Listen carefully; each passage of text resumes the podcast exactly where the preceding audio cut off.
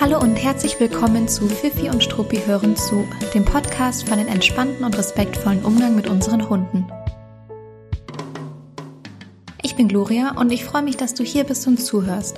Ich bin seit über sieben Jahren in der Verhaltensberatung und im Hundetraining tätig und natürlich bin ich auch in 2021 deine Hostin von diesem Podcast. Heute gibt es keinen Jahresrückblick, aber eine kleine Auftaktfolge für den Jahresanfang – und ich möchte mit dir darüber sprechen, wie du mit deinem Hund durchs neue Jahr gehen möchtest. Und dazu passend habe ich ein paar Denkanstöße mitgebracht mm, zum Thema klassische Begriffe aus der Hundewelt. Klingt jetzt fast ein bisschen mysteriös, so ist es überhaupt nicht gemeint, aber es ist sicherlich für den einen oder anderen interessant zu hören. Also wünsche ich dir ganz viel Spaß mit dieser Folge. Wow, ich bin wirklich froh, dass ich nach der Weihnachtspause noch mein Podcast-Intro konnte. Und wenn ich jetzt noch von der richtigen Seite ins Mikro spreche, dann kann das ja eigentlich nur gut werden. Hoffe ich. Ich habe es ja schon eingangs erwähnt, dass es sich glücklicherweise nicht um einen Jahresrückblick handelt, denn davon bin ich dieses Jahr schon irgendwie ziemlich früh ganz schön genervt gewesen. Aber ich erlaube mir trotzdem zwei kleine Hinweise auf 2020 zu geben, so als hm, Abschluss des Jahres, nennen wir es mal so, nennen wir es nicht Rückblick, sondern Abschluss des Jahres. Der erste kleine Hinweis. Äh, Im Januar 2020, also fast genau vor einem Jahr, wurde dieser Podcast gelauncht, also Fifi und Struppi hören zu. Und damit feiert der Podcast in wenigen Tagen seinen einjährigen Geburtstag und ich freue mich wahnsinnig darüber. Man denkt ja im Vorfeld von so einem Projekt in der Regel ewig darüber nach und ähm, da kann ich mich auch nicht ausnehmen. Und jetzt letztlich bin ich sehr, sehr, sehr happy, dass ich damit angefangen habe. Und ja, es ist doch irgendwie ein ungewöhnliches äh, Gefühl, ein ungewöhnlich interessantes Gefühl, äh, wenn man sieht und mitbekommt, dass immer mehr Menschen sich den Podcast anhören und sich auch mit einem identifizieren können oder wenigstens mit der Stimme, die man so hört. Ähm, und es macht wirklich richtig großen Spaß. Und vor allem nach dem Sommer, jetzt seit September, hat der Podcast nochmal so einen Sprung nach vorne gemacht und es sind so viele neue Hörer und Hörerinnen dazugekommen, dass mich das natürlich total motiviert. Und daher wird es jetzt auch ab Januar wieder wöchentlich neue Folgen geben. Und unter anderem wird es auch eine Podcast-Sprechstunde geben. Über die verrate ich aber in der nächsten Folge nächste Woche alle Details. Also seid da aber gerne schon drauf gespannt. Ich glaube, das ist eine ganz coole Idee. Zweitens, was ist noch passiert? Ich finde, es sind im Laufe von 2020 unglaublich viele Online-Formate, Mitmachformate und Aktionen ins Leben gerufen worden. Und so toll ich das finde, dass es immer, ja, immer mehr und immer größere Offenheit gegenüber diese Online-Formate gibt, ähm, fand ich schon auch, dass es einen teilweise ganz schön überrollt hat. Ähm, also ich war manchmal allein schon in der Beobachtung überfordert von all den Angeboten und der Fülle der Informationen, Ansätze und Aktionen.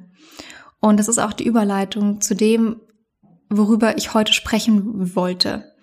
Denn ich wollte es einfach als Anlass nehmen, um darüber zu sprechen, dass es einen oder dass einen diese Fülle an Informationen, Angeboten und auch Aktionen teilweise auch berechtigterweise überfordern kann.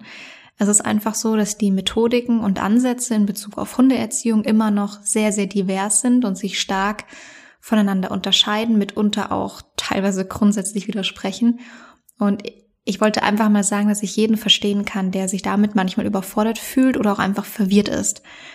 Ähm, und ob das nun auf dich zutrifft oder nicht, ich habe da einfach für mich abgeleitet beziehungsweise mal wieder bestätigt gesehen, wie wichtig es ist, sich innerhalb aller Angebote und Ansätze hin und wieder darauf zu besinnen, was für einen selbst wichtig ist.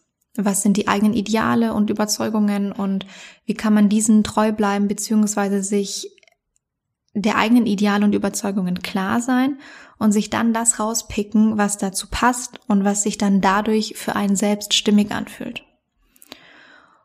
Und wenn du dir, dir da vielleicht noch ein bisschen unsicher bist bezüglich der eigenen Ideale und Überzeugungen, auch ähm, natürlich dann in Bezug auf den eigenen Hund, dann finde ich die folgenden Fragen ganz spannend, um darüber nachzudenken und es sich vielleicht ein bisschen klarer zu machen. Also mögliche Fragen wären zum Beispiel, was erwartest du vom Zusammenleben mit deinem Hund? Mit welcher Grundhaltung und Stimmung möchtest du mit deinem Hund gemeinsam durchs Leben gehen? Durch den Alltag gehen? Und wie willst du eure Beziehung erleben? Von welchen Emotionen soll eure Beziehung bestimmt sein? Unterm Strich kann man sagen, dass es in der Regel so ist, dass man aus, natürlich aus Tierliebe mit seinem Hund zusammenlebt. Äh, man möchte gemeinsam durchs Leben gehen, einen kleinen oder großen, pelzigen Begleiter haben. Äh, vielleicht jemand, der einem zur Seite steht, dem man auch selber zur Seite stehen kann. Jemand, der einem, naja, durch den Alltag begleitet und immer da ist. Bei den großen und auch bei den kleinen Abenteuern, also im normalen Alltag und vielleicht auch, ähm, naja, viele nehmen den Hund, glaube ich, auch als Anlass, um äh, mehr rauszugehen, mehr auch die Natur zu erleben und draußen unterwegs zu sein. Und die meisten wollen meiner Erfahrung nach von dem, was ich höre von Hundebesitzern und Besitzerinnen, einfach entspannt und partnerschaftlich durchs Leben gehen. Und im Grunde kann ich das auch auf mich beziehen. Also da muss ich auch überhaupt nicht von anderen sprechen. Das kann ich auch auf mich beziehen. Ich will gerne entspannt und partnerschaftlich mit meinem Hund durchs Leben gehen. Ich will viele positive Emotionen in unserem Leben haben. Und natürlich ärgert man sich auch mal und natürlich gehört das auch mitunter dazu. Aber dann will ich den Ärger auch ganz gerne wieder loslassen und mich darauf fokussieren, gemeinsam schöne Dinge zu erleben, sich gegenseitig gut zu tun. Und ich will, dass mein Hund das Glas eher halb voll und nicht halb leer sieht oder den Futternapf ja, übertragen wir es auf den Futternapf. Mein Hund soll den Futternapf halb voll und nicht halb leer sehen, genauso wie ich es eben für mich im Leben auch empfinden möchte. Leider ist es aber schon tatsächlich so, dass es immer noch klare Überzeugungen gibt in unserer Gesellschaft in Bezug auf Hunde, die einfach vorherrschen. Und davon sind auch ein paar ganz klassische Begriffe geprägt, äh, über die ich heute sprechen wollte. Hm, so einfach als kleinen, ja, Denkansatz die ich mal gerne aufrollen, von der anderen Seite aufrollen möchte. Und das sind Begriffe, die uns in Bezug auf unsere Hunde ganz natürlich im Alltag begleiten, ja, scheinbar ganz natürlich im Alltag begleiten. Und ich habe mir einfach drei Begriffe rausgepickt. Es gibt wahrscheinlich so viel mehr davon. Und wenn wenn euch das Format gefällt, dann sagt es mir gerne und dann picken wir uns auch noch mal ein paar weitere Begriffe raus. Aber für heute sind es die Begriffe Grundkommandos beziehungsweise Kommandos, Hundebesitzer, und Unterordnung. Also die drei. Was bedeuten diese Begriffe eigentlich? Was wollen sie aussagen? Und warum störe ich mich eigentlich an diesen Begriffen, die ja so normal sind und uns so scheinbar normal durchs Leben begleiten? Und wir starten jetzt einfach direkt mal mit dem ersten Begriff, den ich da rausgepickt habe, und zwar mit dem Grundkommandos, beziehungsweise ich kürze es jetzt ab und spreche jetzt von Kommandos. Kommandos ist im Grunde, was mit dem, was wir dem Hund sagen, was er bitte machen soll, was wir dem Hund beibringen, was in Hundeschulen aufgebaut wird und gelehrt wird oftmals. Ähm, und es ist ein total, wirklich total natürlicher Begriff in Bezug auf unseren Hund. Ähm, und ich will es jetzt einfach mal tatsächlich korrekterweise herleiten und habe mir die Definition rausgesucht. Ich habe zwei, vor allem zwei Definitionen gefunden oder zwei Erklärungen gefunden. Die erste ist, ähm, Kommando ist ein kurzer, in seinem Wortlaut festgelegter militärischer Befehl. Und zweitens, ähm, es ist ein durch einen Befehl erteilter, in Klammern militärischer Auftrag. Die Synonyme, die Synonyme davon, die man findet, sind Befehl, Anweisung, Gebot, Geheiß. Und meistens wird es eben verwendet in den Definitionen im Kontext ähm, vom Militär. Aber auch ähm, natürlich jetzt in unserem Fall als Begriff dafür, was der Hund ähm, im Grunde als Signale für den Alltag kennt. Also Sitz, Platz, Bleib, Fuß und so weiter und so weiter. Ich muss ganz ehrlich sagen, wenn ich mir diese Definitionen anschaue, dann fühlt es sich, also die Definition von Kommando, dann fühlt es sich für mich nicht stimmig an. Ähm, dazu, wie ich das Zusammenleben mit meinem Hund vorhin beschrieben habe oder wie ich mich im Zusammenleben mit meinem Hund fühlen möchte und durch welche Emotionen und Werte ich ähm, unser Zusammenleben ähm, gerne verknüpfen möchte.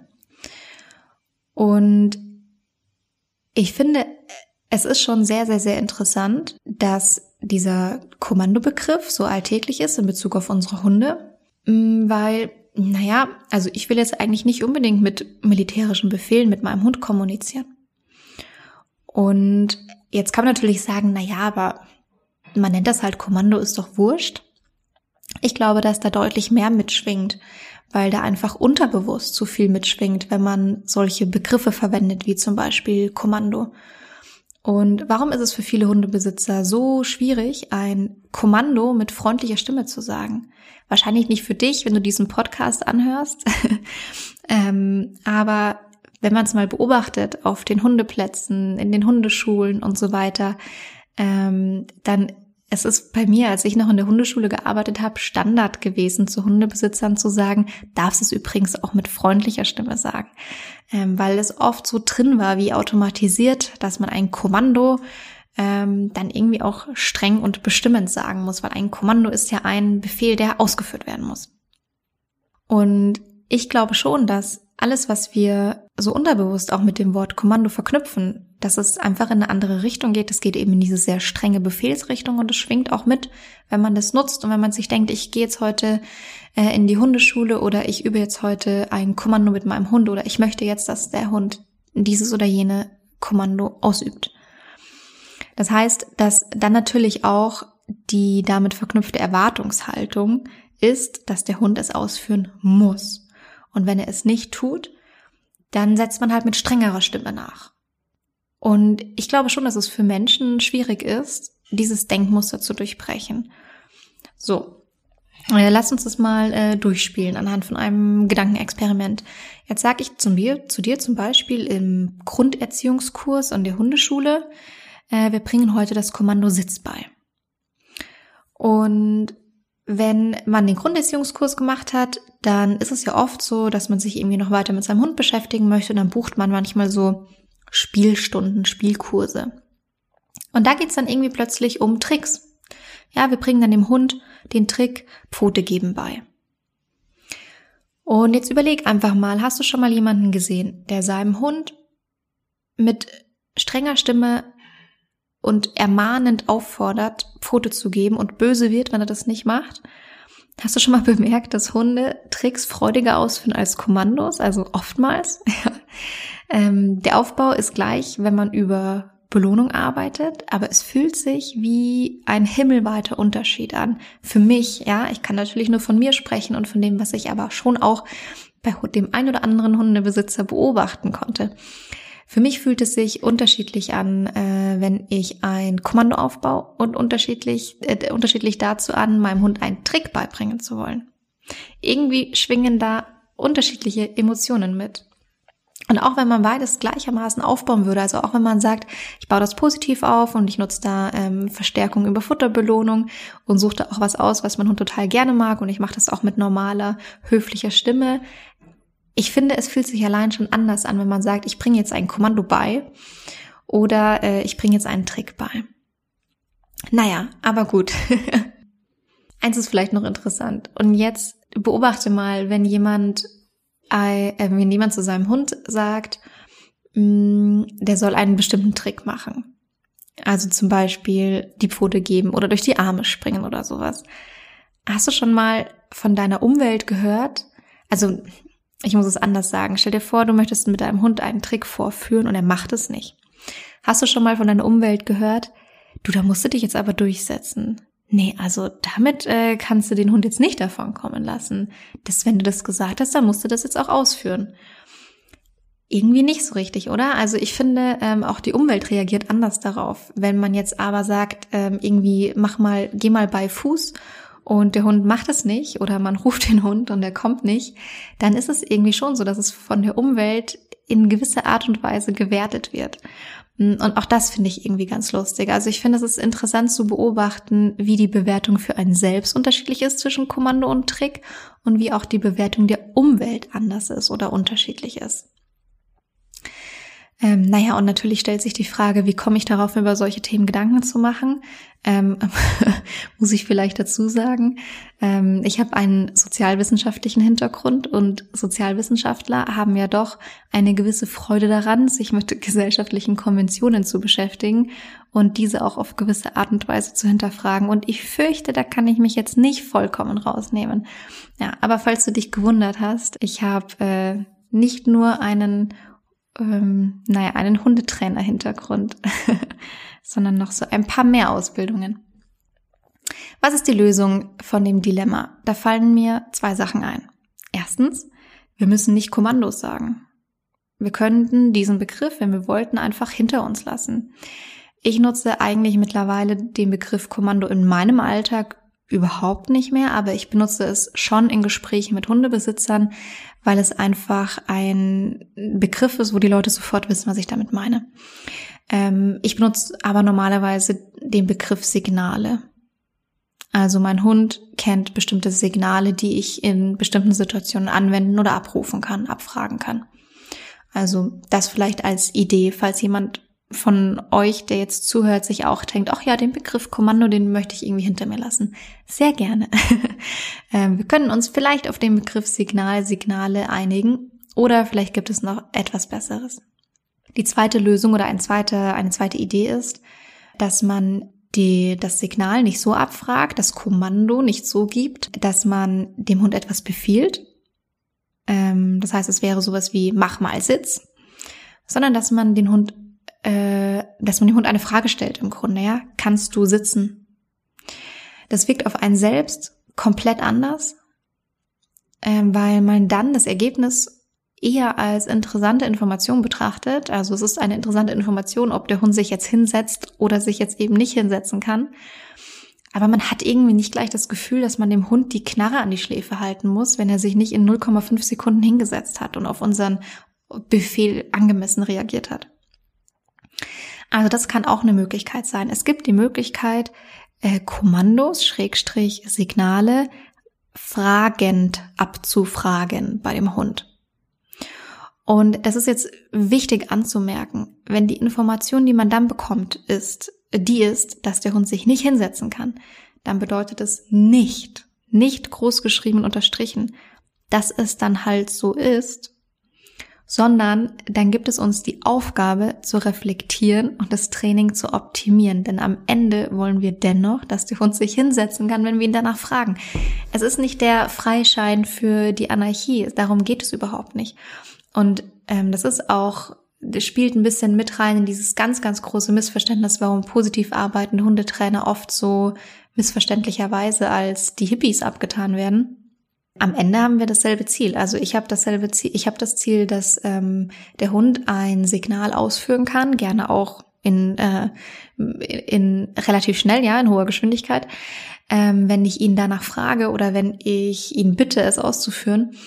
Und das Ziel ist dasselbe, egal ob man es fragend macht oder ob man es befehlend macht. Es ändert nur, finde ich, etwas an der eigenen Einstellung und auch an dem eigenen Empfinden und damit sicherlich auch daran, wie der Hund es in der Situation empfindet.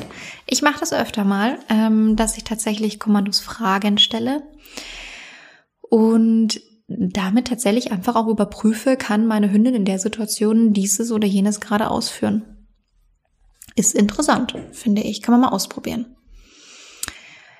Dann äh, springen wir doch mal weg von den Kommandos. Haken wir doch die Kommandos mal ab für einen Moment und springen mal zu dem zweiten Begriff.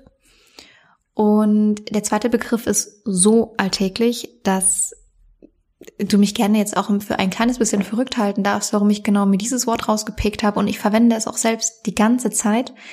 Ähm, es ist der Begriff Hundebesitzer beziehungsweise Besitzerin. Warum störe ich mich daran? Also ich verwende den wirklich die ganze Zeit. Ich habe auch noch keine tolle Alternative gefunden. Aber trotzdem ist es ein bisschen skurril, muss ich ehrlich zugeben, weil wer oder was ist jemand, der, ähm, den man als Besitzer oder Besitzerin bezeichnet? Das ist eine Person, die etwas Bestimmtes besitzt, natürlich. In dem Fall einen Hund. Besitzen finde ich in Verbindung mit Lebewesen ganz schön schräg, ja, wenn man mal etwas genau darüber nachdenkt. Im juristischen Sinne ist der Besitz die tatsächliche Herrschaft über eine Sache. Und auch das macht das jetzt irgendwie nicht weniger skurril, wenn man das dann auf seinen Hund bezieht weil ich besitze ja auch keinen Freund oder ich besitze keinen Partner, ich besitze kein Kind, ich besitze keine Eltern etc. etc. Warum muss ich einen Hund besitzen? Ja, ich habe einen Freund, ich habe Freunde, ich habe einen Partner, ich habe vielleicht ein, zwei, drei, vier, fünf Kinder. Also ich persönlich nicht, aber Mann, Mann hat Kinder. Ähm, warum muss man denn einen Hund besitzen?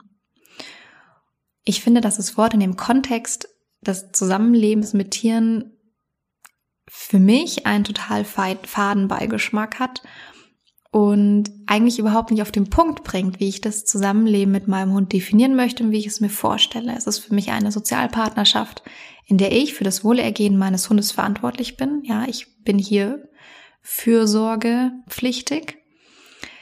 Und natürlich kann sich mein Hund nicht aussuchen, dass ich das bin, weil in der Regel entscheidet das der Besitzer.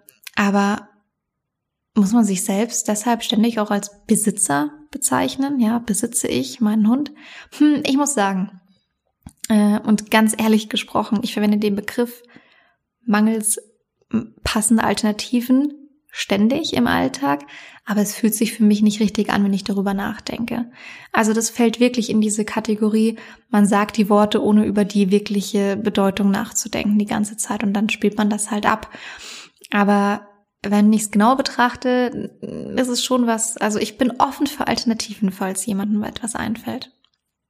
Und irgendwie impliziert es dann doch mehr über die Mensch-Tier- und Mensch-Hund-Beziehung, als einem vielleicht bewusst ist, wenn man nicht darüber hin und wieder mal sinniert.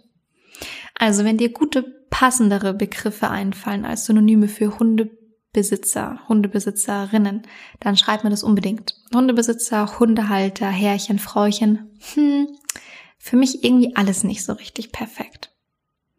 Springen wir zum dritten Punkt, äh, zum dritten Begriff. Der dritte Begriff ist der Begriff der Unterordnung. Hast du den schon mal gehört in Bezug auf Hunde?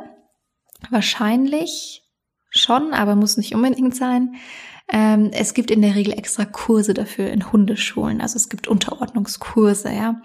Und man hört dann gerne mal, wie Hundebesitzer sagen, ich mache jetzt wieder Unterordnung mit dem Kalle weil das geht jetzt so nicht, ja, der braucht jetzt mal wieder ein bisschen Auffrischung und so weiter und so weiter. Ich gehe jetzt mal wieder und mache jetzt mal Unterordnung in der Hundeschule. Also in der Regel ist es ein Begriff aus dem Hundesport oder er wird dann verwendet, wenn etwas im Zusammenleben mit Hunden nicht passt, aber wieder passend gemacht werden soll, sage ich jetzt mal. Dass der Hund sich halt einfach auch mal wieder unterordnet, ja, mal wieder macht, was wir von ihm wollen.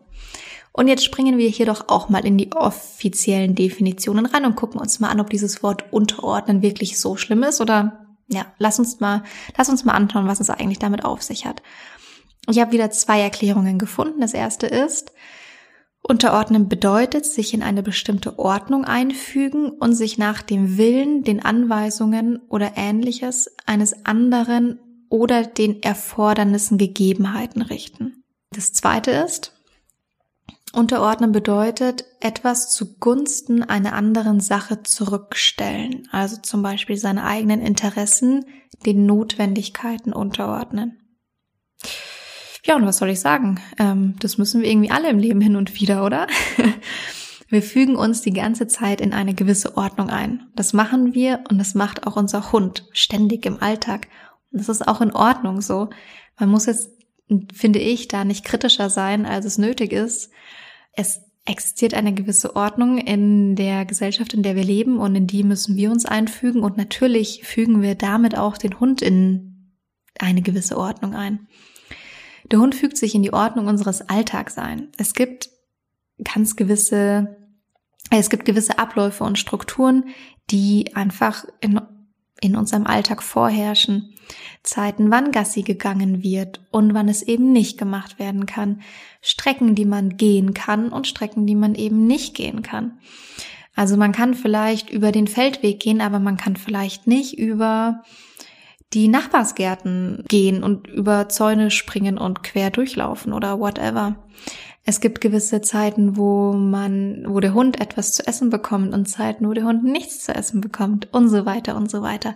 So funktioniert natürlich auch das gemeinsame Leben nicht nur in einer Gesellschaft, sondern auch in einer Familie und in einem Sozialverband. Das heißt, diesen ersten Punkt, den ich in der Definition vorgelesen habe, das Unterordnen bedeutet, sich in eine bestimmte Ordnung einzufügen. Ich finde, da kann man auf gewisse Art und Weise einen Haken dahinter machen. Also ja, so ist es. Ja, das ist jetzt nicht unbedingt irgendwie ein, muss jetzt nicht unbedingt ein Kurs in der, in der Hundeschule sein. Ähm, und es hat jetzt irgendwie auch wenig damit zu tun, äh, tausend Kommandos äh, auf Befehlston hin in einer Millisekunde auszuführen. Aber es bedeutet, dass man sich natürlich einer gewissen Ordnung, die existiert, unterordnen muss im Alltag. Okay. Gucken wir uns Punkt zwei an. Den finde ich irgendwie ein bisschen spannender. Etwas zugunsten einer anderen Sache zurückstellen. Super spannender Punkt. Es bedeutet also auch, sich selbst zurückzunehmen zugunsten eines anderen, die eigenen Bedürfnisse also zurückzustellen. Da fühlt man sich irgendwie als Mensch gleich ertappt, oder? Also mir ist es so gegangen, weil das ist ja etwas, das wird uns beigebracht, ähm, dass wir das nur bis zu einem gewissen Punkt machen sollen und dann müssen wir aber auch an uns denken und dürfen im Alltag nicht die ganze Zeit unsere eigenen Bedürfnisse ignorieren. Oder? Ich finde, das ist so, was man hört, ja. Also achte auch auf deine eigenen Bedürfnisse, hinterfrag das mal, werden die irgendwie befriedigt im Alltag ähm, und auch in Partnerschaften und auch vielleicht im beruflichen Kontext. Also man gibt schon irgendwie viel und gerne viel und dann wird einem aber irgendwie schon auch beigebracht und wieder gespiegelt, dass es einen Punkt geben muss, wo man aber auch auf die eigenen Bedürfnisse Acht geben sollte. Und warum? naja, für unsere physische, aber vor allem auch psychische Gesundheit, für unser Wohlbefinden. Also mal zurückstecken, okay, aber für immer geht es nicht. Naja, und was soll ich sagen? Das ist etwas, was wir eins zu eins auf unsere Hunde übertragen können oder wahrscheinlich sogar übertragen müssen. Sonst holt es uns wie so ein lästiger Boomerang immer und immer wieder ein. Und natürlich kann ein Hund auch mal zurückstecken. Ähm, wahrscheinlich oder in der Regel machen die das sogar ganz schön häufig in unserem Alltag. Aber die grundsätzlichen Bedürfnisse, die können wir nicht ignorieren, da es sonst wirklich so ist, dass es wie dieser lästige äh, Boomerang zurückkommt oder der Hund irgendwann so resigniert, dass er wahrscheinlich überhaupt kein Verhalten mehr zeigt oder naja, einfach aufhört, seine Bedürfnisbefriedigung einzufordern und irgendwie ist es es sind irgendwie beide ähm, Möglichkeiten keine wirkliche Option im Alltag. Wichtig ist übrigens noch, wenn ich davon spreche, dass ein Hund natürlich auch zurückstecken muss. Weil für den Hund ist es gar nicht so natürlich. Ähm, also die meisten Hunde müssen das erst lernen. Junge Hunde, Welpen müssen lernen, dass es nicht immer nur um ihre Bedürfnisbefriedigung geht und dass es auch mal okay ist, mal weiterzugehen und nicht irgendwie stehen zu bleiben und zu schnüffeln oder irgendwas anderes zu machen, und ähm, mir fällt da auch ganz, ganz stark immer, oder mir fallen immer ganz, ganz stark auch erwachsene Tierschutzhunde ein. Die tun sich da auch manchmal schwer, wenn die das Leben ähm, in einem Haus, in einer Wohnung, in einem für uns normalen Alltag nicht gewohnt sind. Das ist für die auch oftmals sehr, sehr schwierig, dann in ihren Bedürfnissen zurückzustecken. Und das hat nichts damit zu tun, dass der Hund jetzt ganz schön dominant ist oder sowas, sondern ähm, Bedürfnisse, die eigenen Bedürfnisse zurückstecken löst ähm, Frust aus. Und das ist bis zu einem gewissen Grad okay. Und irgendwann ist es zu viel Frust. Und es ist aber dann nicht okay, wenn ein Hund nicht gelernt hat, mit Frust umzugehen. Oder mit dieser Art von Frust umzugehen. Und das sind dann oftmals die, naja, erwachsenen Tierschutzhunde, damit komme ich halt oft in Berührung. Deswegen spreche ich darüber so häufig. Ähm, Hunde, die das kleinste Nein nicht ertragen können, das kleinste Verbot nicht ertragen können und dann richtig explodieren. Und naja, die müssen halt lernen, ähm, in unserem, im Zusammenleben mit uns auch mal ihre Bedürfnisse zurückzustellen und Frust zu ertragen. Das nur als kleiner Exkurs am Rande. also, um nochmal kurz auf die Definition zurückzukommen. Ja, natürlich ähm, steckt man auch eigene Bedürfnisse mal zurück und muss es auch unser Hund lernen oder machen. Äh, ich nenne mal ein konkretes Beispiel. Meine Hündin schnüffelt gerne. Kleiner Terrier-Mischling, zum Schnüffeln geboren sozusagen. Jetzt klaffen unsere Bedürfnisse da manchmal ganz schön auseinander, weil ich persönlich möchte ehrlich gesagt nicht den ganzen Tag Mäuse suchen und ihnen auflauern. Meine Hündin findet das aber ziemlich prächtig. Und ich würde eigentlich gerne auch mal zügig durch den Park oder über die Wiese laufen und meine Hündin findet das ziemlich kacke, um es mal auf den Punkt zu bringen. Soll ich jetzt einen Unterordnungskurs belegen? Hm, nee, ich denke nicht. Weil wir im Alltag eben nur dann miteinander langfristig happy sind, wenn die Bedürfnisse von uns beiden befriedigt sind. Das heißt, ich kann jetzt nicht einen Kurs buchen. Ich, das ist jetzt fies, dass ich immer so äh, gefühlt ironisch über diese Unterordnungskurse spreche. Also ich möchte damit wirklich niemanden ähm, äh, auf die Füße treten.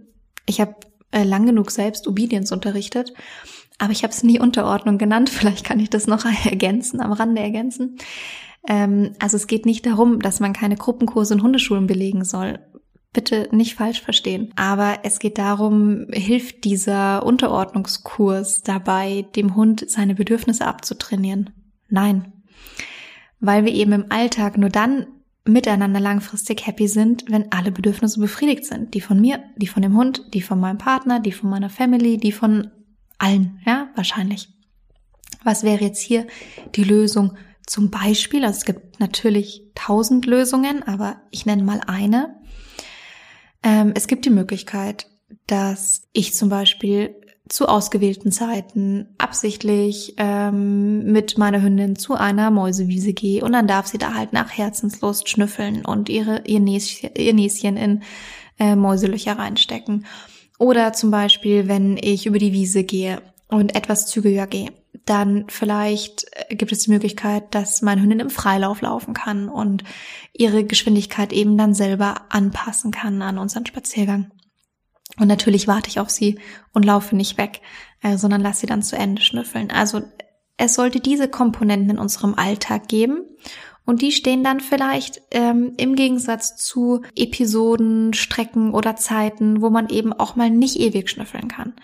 Ähm, wo ich dann eben auch mal sage, nee, äh, entschuldige bitte, äh, dieses Mäuseloch nehmen wir jetzt nicht mehr mit, weil ich möchte jetzt gerne zu XY oder wir haben nur die und die äh, Zeit jetzt für unseren Spaziergang.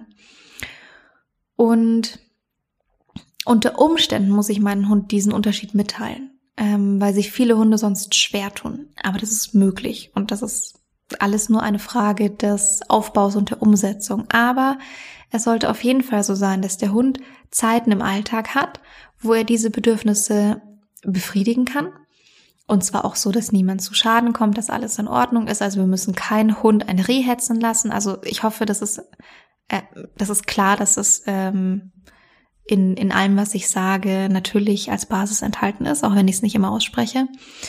Also so, dass es niemandem wehtut und niemand zu Schaden kommt. Klammer auf, meine Hündin ist neun und sie, ich weiß mit ziemlich hoher Wahrscheinlichkeit, dass sie keine Maus fangen wird. Klammer zu. ähm, genau, also es muss diese Zeiten im Alltag geben, wo der Hund seine Bedürfnisse befriedigen kann und die Zeiten im Alltag, wo der Hund dann eben auch mal zurücksteckt.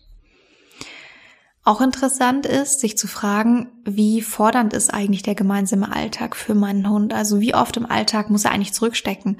Und das ist je nach Hund und je nach Alltag wirklich sehr individuell sehr unterschiedlich, gibt uns aber eine sehr interessante Auskunft darüber, wie stark wir dann womöglich geplante Hundezeit einrichten müssen, einfach als Ausgleich für unseren Hund, damit er in diesen Zeiten ganz normal hündisch seine Bedürfnisse befriedigen kann. Aber unterm Strich ist es eben so, dass Bedürfnisse ignorieren einfach nicht klappt. Ähm, also ich könnte meiner Hündin das Mäusesuchen mit einem tollen Trainingsplan abtrainieren. Was würde passieren? Sie sucht dann eben keine Mäuse mehr, sondern entwickelt ein anderes Hobby, das eben auch dann mit der Nase zu tun hat. Ganz schön geschickt von diesen Bedürfnissen, oder? Ähm, wie sie sich dann wieder über das Hintertürchen ins Leben schleichen, wenn wir versuchen, sie zu ignorieren oder zu bekämpfen. Es ist nicht möglich. Und mit diesen kurzen Gedankenanstößen entlasse ich dich heute in das neue Jahr.